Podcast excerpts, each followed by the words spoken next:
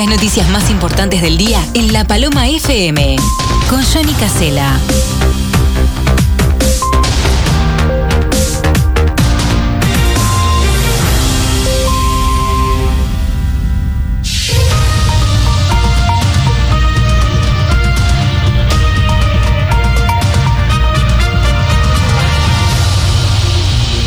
Nací de nuevo, con esas palabras nos llamaba hace un rato el amigo Juan Carlos Cuartín, popularmente conocido como Coruja, quien tras contraer coronavirus y pasar por el CTI, hoy se está recuperando, está en su casa.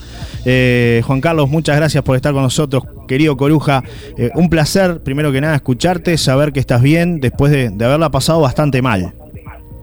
Bueno, Johnny, buenos días. Eh, la verdad que sí para decidírtela fue, tú bien sabes que he tenido problemas de salud hace unos cuantos años, pero esta fue una experiencia diabólica, este, eh, horrible, este, no tiene descripción por el tema de que se siente solo, es una soledad terrible, este, es una lucha constante entre tú y el COVID, este, porque lamentablemente la, la gente, este, eh, el, personal de salud, que es entendible, tiene un miedo atroz, este, les cuesta entrar a los CTI, les, cuesta tener un diálogo con la, con la persona contagiada y este y entran en forma esporádica a darte solamente las cosas, las necesidades básicas como comida, alimentación, agua y, alcanzarte un violín y hacerte los controles que en realidad te lo tienen que hacer. Pero después de eso, este, la vida de un, de un contagiado en un CTI es, es él y, los horribles aparatos que, que conviven contigo. ¿Cómo, cómo te pasó esto, Coruja? Es, es, importante contarle a la gente cómo, cómo fue que lo, lo, de alguna manera, bueno, sufriste esta, esta situación. Exactamente, bueno. ¿Cómo te agarraste el coronavirus? es, por eso que yo quiero hablar contigo, porque ahora cuando yo lo cuente, eh, es para pararse de los pelos de punta. Eh, yo, yo trabajé muchos, muchos años en un estudio jurídico, hace unos cuantos que estoy jubilado, pero igual sigo en contacto con, clientes viejos. Este, eh, de, la zona y de no de la zona. Y el día domingo 18 de mayo, en, la mañana me llama una, un cliente, que no es de la zona, este, para avisarme a ver si a mí me habían dejado alguna documentación para él y realmente yo tenía una documentación para él. Entonces es el que coordina para pasar en la tarde. Este, ese cliente pasa en la tarde por mi casa este, yo lo atiendo en la puerta sin tapaboca, es la verdad, y tuvimos un contacto de unos 30 minutos, 40 minutos, no más. Este, está, el hombre se va, este, eso fue el día domingo. El, día martes, en la mañana, me llama un tercero, o sea, un amigo de esa, persona, para informarme que el hombre el domingo de mañana lo habían hisopado en Comero la Paloma. O sea, él tuvo tarde conmigo ya hisopado. Entonces, este, entonces, este, eh, me, informa además que el día martes lo, lo, lo, lo hisopan El miércoles esta misma persona me informa que es positivo, el hombre a mí nunca me llama. Entonces yo, eh, era 2021, yo día 23 de mayo, de, de, de abril me tenía que dar la segunda dosis de Sinovac en Castillo y concurrí igual y me la di. Y me vine para mi casa y me encerré. Llamo eh, el viernes de noche con Miro la Paloma.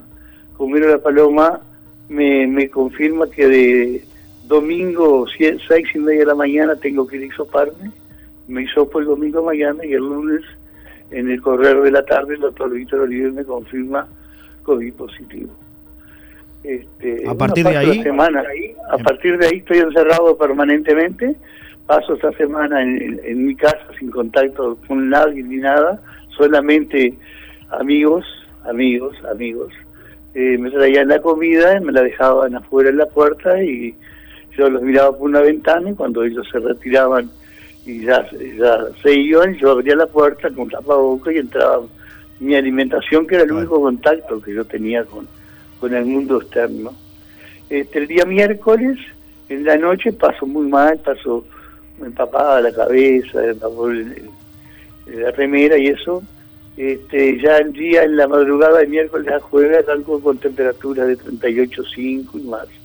Paso así el jueves y paso así el viernes, hasta que a las 5 de la tarde llamo a Comero, me envían un, médico, me, me, observan todo, me ocultan, hacen controles y deciden en forma urgente Internarte. trasladarme hacia Rocha, a CTI.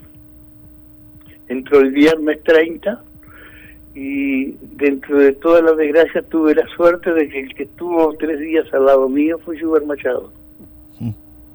Mm. Eh, el golero. Sí, sí, el conocido en nuestro eh, medio. Bueno, ahí entraba, apenas entré me habló y yo lo hablé y bueno, fue fue un clic de medio de tranquilidad, pero este Juber también estaba mal y bueno. Este, yo paso viernes, sábado y domingo, creo que en una situación normal porque yo no estaba consciente pero ya martes y viernes pasó eh, grave, muy grave. Cosas que no, sé ni qué pasó. No tenías conocimiento ya eh, prácticamente. No tenía conocimiento de lo que estaba pasando. Este, en la, la madrugada del jueves eh, tengo una, una leve mojoría y yo abro, y abro los ojos, me veo que estoy vivo, veo que, y tengo mucha fuerza de voluntad y ahí ganas de vivir. ¿no? Empieza tu recuperación. Empecé, empecé y empecé y empecé y el viernes en la mañana ya empiezan a hacerme controles más seguidos este, y ven que la oxigenación en la sangre está eh, llegando a un nivel aceptable, igual que sin temperatura y presión. Este, almuerzo después de mañana, en la tarde me hacen dos controles más y tipo, tipo cuatro, cuatro y media, deciden sacarme del CTI para llevarme a una sala general que para mí eso fue como un alivio impresionante. Y voy a una sala que está sobre Olicio Marsol, que da el sol y todo eso, y mi cabeza un poco pudo empezar a ubicarse donde tenía que ubicarse.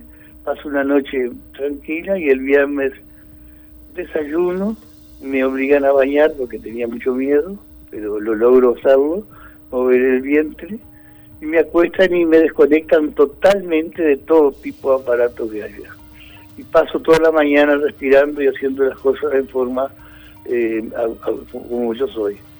Eh, almuerzo y, después del almuerzo otra serie de, también de, controles. Y, bueno, y tres de la tarde deciden darme el alta. Un amigo viene a mi casa dos horas antes a abrirla, ventilarla, a desinfectarla y me dan el alta. Y tal, y el comero me trae, me bajo afuera en la, calle, la entrada a mi casa fue un poco problemática por porque no tenía un miedo no de qué, pero mi amigo está, estuvo conmigo, amigo, amigos y amigos, otros amigos, conmigo toda la tarde, hasta la tardecita, y, eh, y ahora que pasaba me daban más fuerza. Me aceité, empecé a hacer cosas y me quedé solo el viernes. Claro. Este, lo, de noche, a la una de la noche, no me animaba a apagar la luz. Qué tema, ¿no? sé por qué. Pero está, la voluntad es la que manda y logré hacerlo, tomar las pastillas y dormir. Te cambió la cabeza bastante, ¿no? ¿Eh? Me, ¿Eh? me, decías entre, entre alguna conversación que tuvimos previamente hasta salir al aire, me decías, me, me cambió la cabeza de una manera muy importante todo esto que viví. Bueno, yo, yo salí un viernes, un viernes, yo de un viernes a domingo estuve con una persona con un tema como de, de sobregirado, de de, de, muy, muy, estaba muy activo porque me llamó mucha gente, muchos amigos, muchas cosas, fueron muchas emociones juntas y, nunca tuve un momento para mí, o sea, siempre estaba rodeado. compartiendo con otros. Y pero el domingo, me acuerdo que en la noche, en un momento, una tranquilidad, eh, como fijé un punto, no, no de repente la gente cree que uno está loco, no, yo fijé como un punto. Y me puse a pensar de que yo había salido de un lugar que mucha gente quedó y que mucha gente va a quedar y han quedado familia entera Yo, yo vi morir gente, Es tremendo. Es tremendo. Yo estoy mismo dirigente de lo mismo que yo tenía. Este, entonces yo pensé, y yo fui una persona que eh, hice colegio maristas y liceo teresiano. Mi madre era muy muy católica, muy creyente, pero yo después de joven no, no practiqué. O sea, creo, pero no practicaba. Entonces en ese momento pensé que alguien había estado al lado mío. Y, y, enseguida me di cuenta que fue Dios. O sea, que Dios me echó una mano. Él me la echó para yo poder, poder seguir desnudo. Y yo ahí pensé, en, ahí pensé en las personas que había visto que se habían quedado en el camino. Este, y dije, bueno, escucha, yo nací de nuevo. porque si totalmente. Estaba con unos cuantos y los otros quedaron y yo salí, o sea, esto es un, nacer de nuevo. Y mi cabeza tuvo un clic. Entonces dije, Coruja, eh, tú no puedes seguir viviendo como estás viviendo porque tú te preocupas por pequeñeces, porque si alguien pasa no te saluda, o porque eh, tienes que hacer una cosa y no tienes ganas, o porque tienes que ir a Rocha, ¿y por qué tengo que ir a Rocha si lo puedo hacer mañana? Son, son cosas muy, muy sencillas, ¿me entiendes, Johnny? Que la gente eh, se complica y termina complicándose mal sin, sin, un problema real. Decidí eso, tener una vida más tranquila, una vida este, feliz, libre, este, y yo, tú sabes bien, yo en mi vida siempre he estado colaborando y dando una mano en, diversas actividades de, la sociedad, del fútbol, de CAIS, de quimioterapia, pero creo que eh, tengo que agrandarla un poquito más. Este, este, tengo que agrandarla un poquito más, más, en esta en esta pandemia que se está viviendo, en esta en, ahora que la gente va a llegar el invierno y muchos van a pasar necesidades. Y otra cosa que te hace pensar, afortunadamente, aquel que tiene un seguro de salud, un techo, una casa, este, y, gente que lo conoce. Eh, pobre gente la que no tiene un seguro de salud, que no tiene un padrino o un amigo, o que no tiene un techo. Esa gente eh, se muere y no se sabe de qué. Es cierto, es cierto. Eh, te, ha cambiado la cabeza en ese sentido? Decir, bueno, ahora es un momento en el que tengo que pensar en, colaborar, en trabajar mucho más de lo que lo hacía y no hacerme mala sangre de repente por pequeñeces que todos tenemos en, el día a día, en nuestra rutina, situaciones por las que se hace mala sangre y de repente hay eh, situaciones como la que te tocó vivir que ahí sí hay que hacerse mala sangre, ¿no? No, no, exactamente. El, tema es ese, pero pero con, con, un, con una con una con una condición. O sea, tú si vas a hacer algo por el otro y vas a colaborar, es porque, lo sientes, pero pero nunca pedir nada a cambio. Yo no puedo pedirle a Johnny Casella mañana que me pase un aviso de que necesito una bicicleta, ¿no? Y, o, al revés que Johnny me pida a mí que necesito un contacto con cierta persona por, por la radio y yo a, los dos días lo llamo y digo, che, Johnny, mirá que yo te contraté de la persona, loco, a tal cosa, no. Todo lo que hagas tiene que ser a cambio de nada, o sea, sin, sin devolución. Tú haces el bien sin devolución. Porque si no, no es bien. Es, lo que yo pienso en este momento. Y después otra cosa, Johnny. Sí, otro mensaje. el, el día 10 de mayo, el día 10 de mayo, me llama el doctor Víctor Oribe para hacer una serie de preguntas y ese mismo día Comero decide darme la alta definitiva, que ya ese mismo 10 de mayo en la tarde me hacen llegar un documento a mi casa donde dice que soy una persona que cursé el COVID-19 y el día 10 de mayo me dieron la alta definitiva para yo poder circular libremente por la calle claro. para no tener problema con nadie. Claro, esto es importante para este la gente también, la empatía, ¿no? Exactamente. Yo en este momento, después de esa linda conversación que he tenido contigo, el mensaje en parte que quiero dejar es que yo después del mayo, del 10 de mayo, he salido a circular por, nuestro querido balneario. He, ido a Hábitat, he ido a muchos lugares, he ido a Comero, he ido a Super, he ido a muchos lados, como lo hacía antes. Con la única diferencia, Johnny, que yo tuve que ir a pagar los gastos de, agua, luz, todo ese tipo de cosas, hábitat, y había una cola de cinco personas afuera. Este, yo con toda la protección que tengo, que además de tapabocas, me, de Montevideo médicos me mandaron Ahora más. unos, protectores de báscara y cosas así, este, que me las pongo y si alguien me mira y se ríe, me, entra por una oreja y me sale por la otra. Entonces yo me pongo en la fila y, y, y, dos señoras, dos personas, con el celular enroscadas en el celular. Eh, empiezan a avanzar y no se subieron a la carbunda mía porque no pudieron. Y yo las miraba y las miraba. Hasta que en un momento yo me di vuelta y le dije, señora, yo le voy a comentar una cosa. Yo acabo de salir de un COVID-19. Yo estuve mal.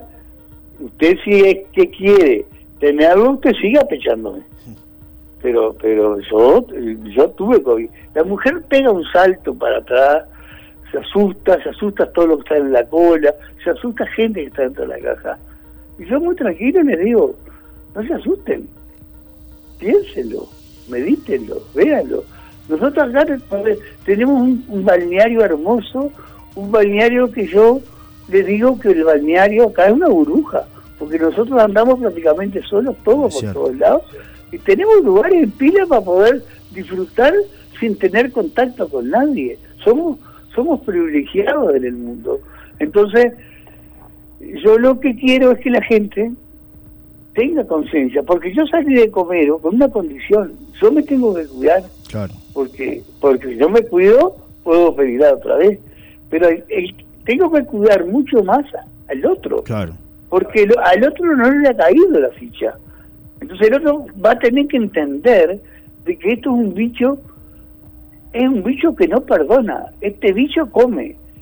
A uno le hará poco por un problema, pero al que lo agarra en serio, lo mata. Y lo mata. Porque cada vez esto se va y cada vez las cepas son más diferentes y cada vez los contagios son más, son más, este, son más seguidos y son más fuertes.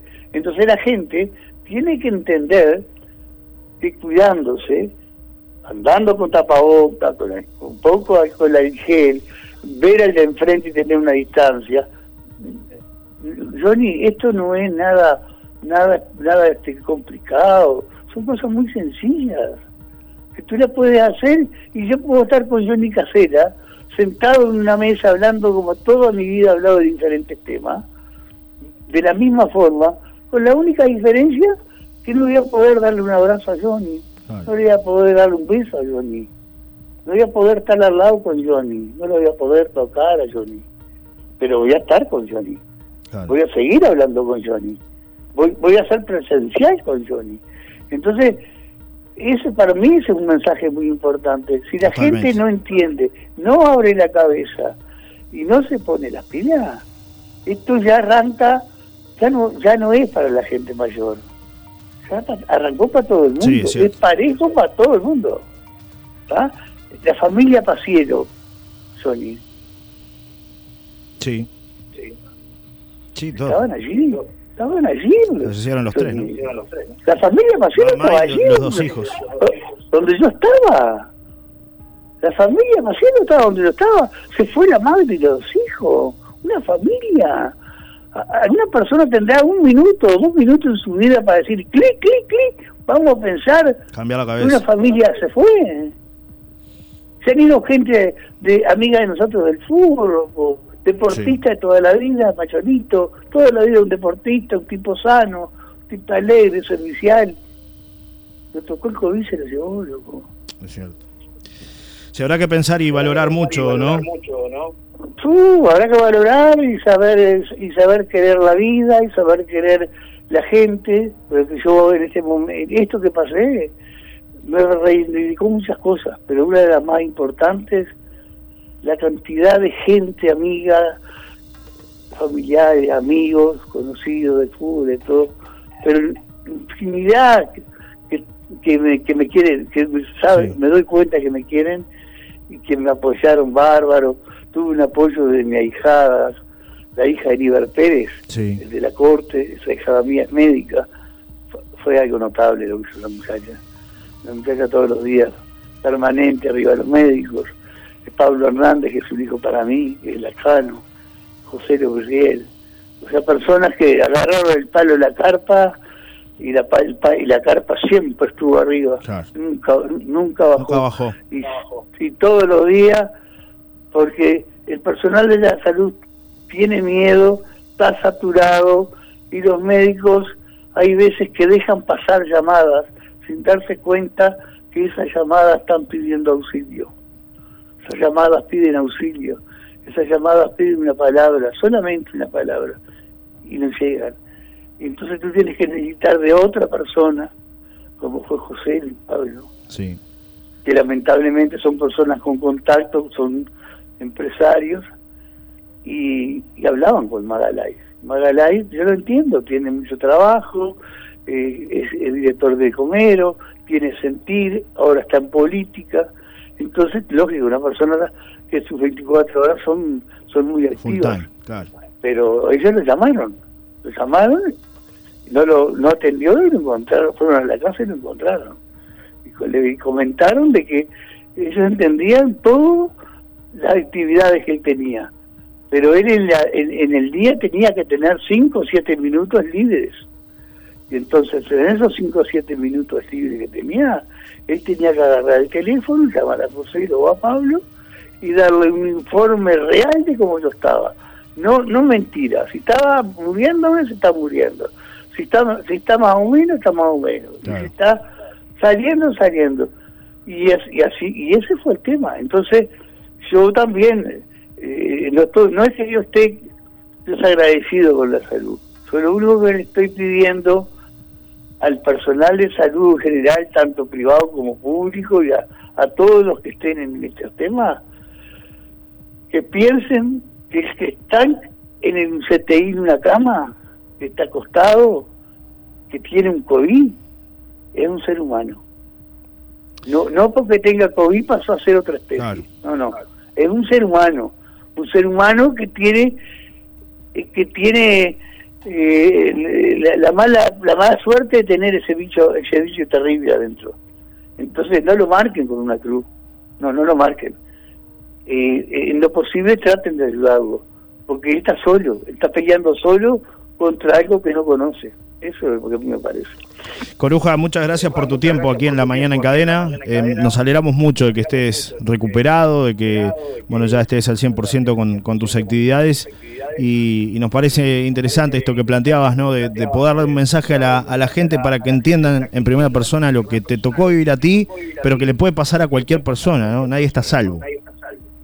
yo te agradezco a ti, Johnny, porque primero te aprecio mucho, tú sabes bien que sos una persona que yo te aprecio, este, sos una persona que yo me quedo muy feliz porque te vi comenzar hace muchos años y hoy, hoy sos un profesional de la radio, sos una persona en la zona la más escuchada y siempre estás atento a todos los temas, tema que sea, estás Johnny Casena y lo tratas con una seriedad y una y una profesionalidad muy grande.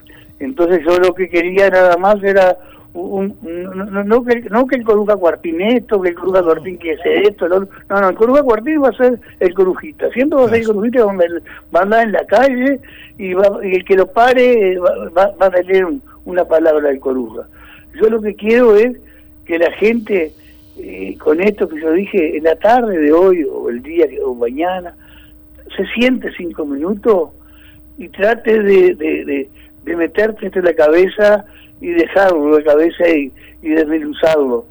Eh, no es, no, eh, esto no es que lo hago por, por, quedar bien, sino lo que yo quiero es que la gente piense que nadie está libre de este bicho. A cualquiera le puede tocar. Y, y, si le toca, tiene un 80% de que no salga más. Un abrazo, Coruja. Hasta un próximo encuentro. ¿eh? Igualmente, Johnny, y como siempre, las órdenes. Gracias. Pausa, señoras y señores. Hablaba Juan Carlos Cuartín, querido vecino, Coruja, contando un poco lo que fue su vida en estos días, ¿no? que ha sido muy dramática, felizmente recuperado del coronavirus. Las noticias más importantes del día en La Paloma FM. La mañana en cadena con Johnny Casela.